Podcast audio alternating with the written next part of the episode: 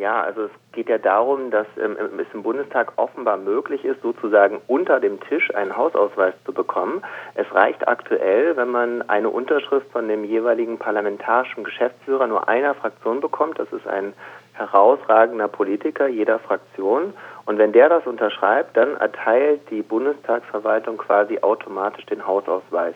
Und die argumentiert jetzt so, das sei ja eine politische Entscheidung und äh, letztendlich Teil des parlamentarischen Verfahrens.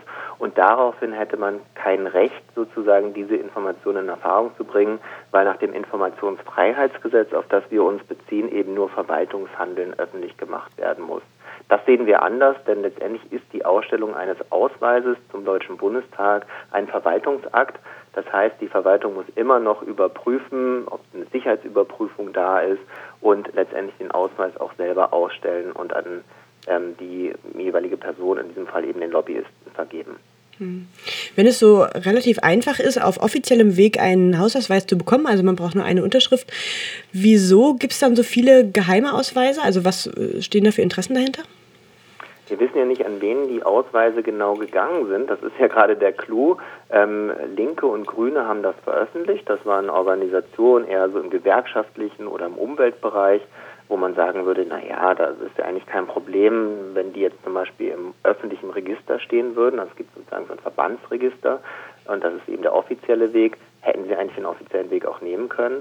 Ähm, aber bei CDU und SPD, die weigern sich eben beharrlich, diese Listen zu veröffentlichen. Und wir gehen davon aus, dass es dann offenbar Lobbyisten gibt, die lieber im Verborgenen arbeiten und die eben nicht im offiziellen Verbandsregister des Deutschen Bundestags, der für alle einsehbar ist, dann auftauchen wollen.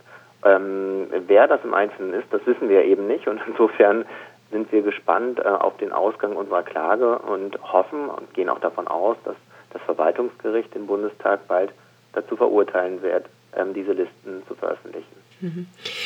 Von wie vielen Hausausweisen geht man denn so, also oder vielleicht auf dem öffentlichen Wege gibt es ja bestimmt Zahlen, wie viele von diesen Hausausweisen ausgestellt werden. Haben Sie die? Können Sie die sagen? Ja, also ähm, das sind so zweieinhalbtausend Hausausweise, die so ausgestellt werden und davon werden offenbar so um die tausend, so war so der letzte Stand, unterm Tisch vergeben.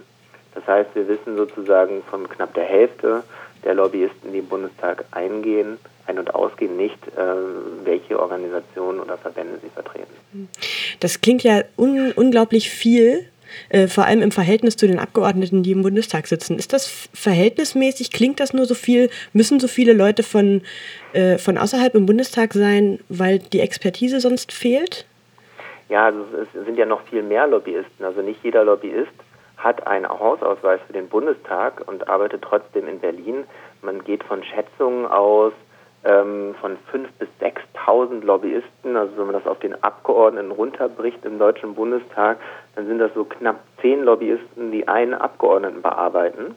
Und ähm, in Vollzeit, und dann wundert einen das natürlich nicht, dass äh, Gesetze, die zwar in der Bevölkerung eine Mehrheit haben, ähm, dann doch aber nicht durch den Bundestag kommen.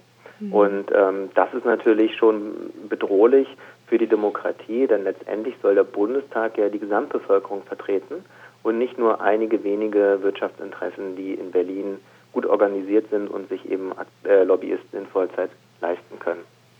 Wie ist denn die Position von Abgeordnetenwatch zu diesem Thema? Ist das, also wäre es am besten, wenn überhaupt gar keine Lobbyisten mehr Zugang haben? Naja, also zumindest finden wir das wichtig, dass alles öffentlich passiert. Also wir sind für ein Lobbyregister, das heißt, wir finden es nicht nur richtig und wichtig, dass ähm, offengelegt wird, wer einen Hausausweis hat für den Bundestag und warum, sondern auch ähm, mit welchem Budget die Lobbyisten unterwegs sind und wen sie genau vertreten, sodass man zumindest erstmal mal einschätzen kann, ähm, wer wie viel Geld in die Hand nimmt, um die eigenen Interessen im Bundestag eben zu vertreten und ähm, dann finden wir es auch eben wichtig, dass die Abgeordneten selber auch Lobbykontakte veröffentlichen, sodass sie selber auch ein Bewusstsein dafür entwickeln, dass sie eben nicht nur ihre Zeit mit Lobbyisten verbringen, weil die beispielsweise zu einem üppigen Abendessen einladen können, sondern sich eben auch Zeit nehmen für ganz normale Bürgerinnen und Bürger, die dann ihre Anliegen bei den Abgeordneten vortragen können, sodass es da ein ausgewogenes Verhältnis gibt. Ja. Sie fordern also Transparenz und diese Transparenz klagen Sie ein demnächst äh, vor dem Verwaltungsgericht in Berlin. Äh, wann geht's los mit dem also, Verfahren und äh, für wann rechnen Sie mit einem Urteil? Also wir haben die Klage schon eingereicht. Das heißt, das Verwaltungsgericht in Berlin beschäftigt sich schon seit Ende November mit unserer Klage. Der Bundestag hatte jetzt bis Ende Januar Zeit, Stellung zu nehmen, aber die Stellungnahme liegt noch nicht vor. Ähm, wir haben jetzt gerade nochmal Rücksprache gehalten mit unserer Anwältin. Es kommt immer darauf an, weil man nicht genau weiß, wie viel das Verwaltungsgericht noch an anderen Fällen auf dem Tisch hat. Es kann äh, bis zu acht Monaten dauern, bevor es überhaupt zu einer Verhandlung kommt. Ähm, in einem ähnlichen Fall, wo es, da, wo, wo es darum ging, dass eine Gästeliste im Kanzleramt zum Geburtstag von Josef Ackermann, dem damaligen deutschen Bankchef, offengelegt wird, der seine Gästeliste quasi zu sel selber zusammenstellen konnte, da hat es fast vier Jahre gedauert, bis der entsprechenden Klage stattgegeben wurde. Also wir stellen uns auf ein sehr langes Verfahren ein, aber wir hoffen, dass wir sozusagen durchhalten und uns, dass uns da viele Bürgerinnen und Bürger auch unterstützen. Wie äh, ist das möglich, Sie zu unterstützen in diesem Zusammenhang?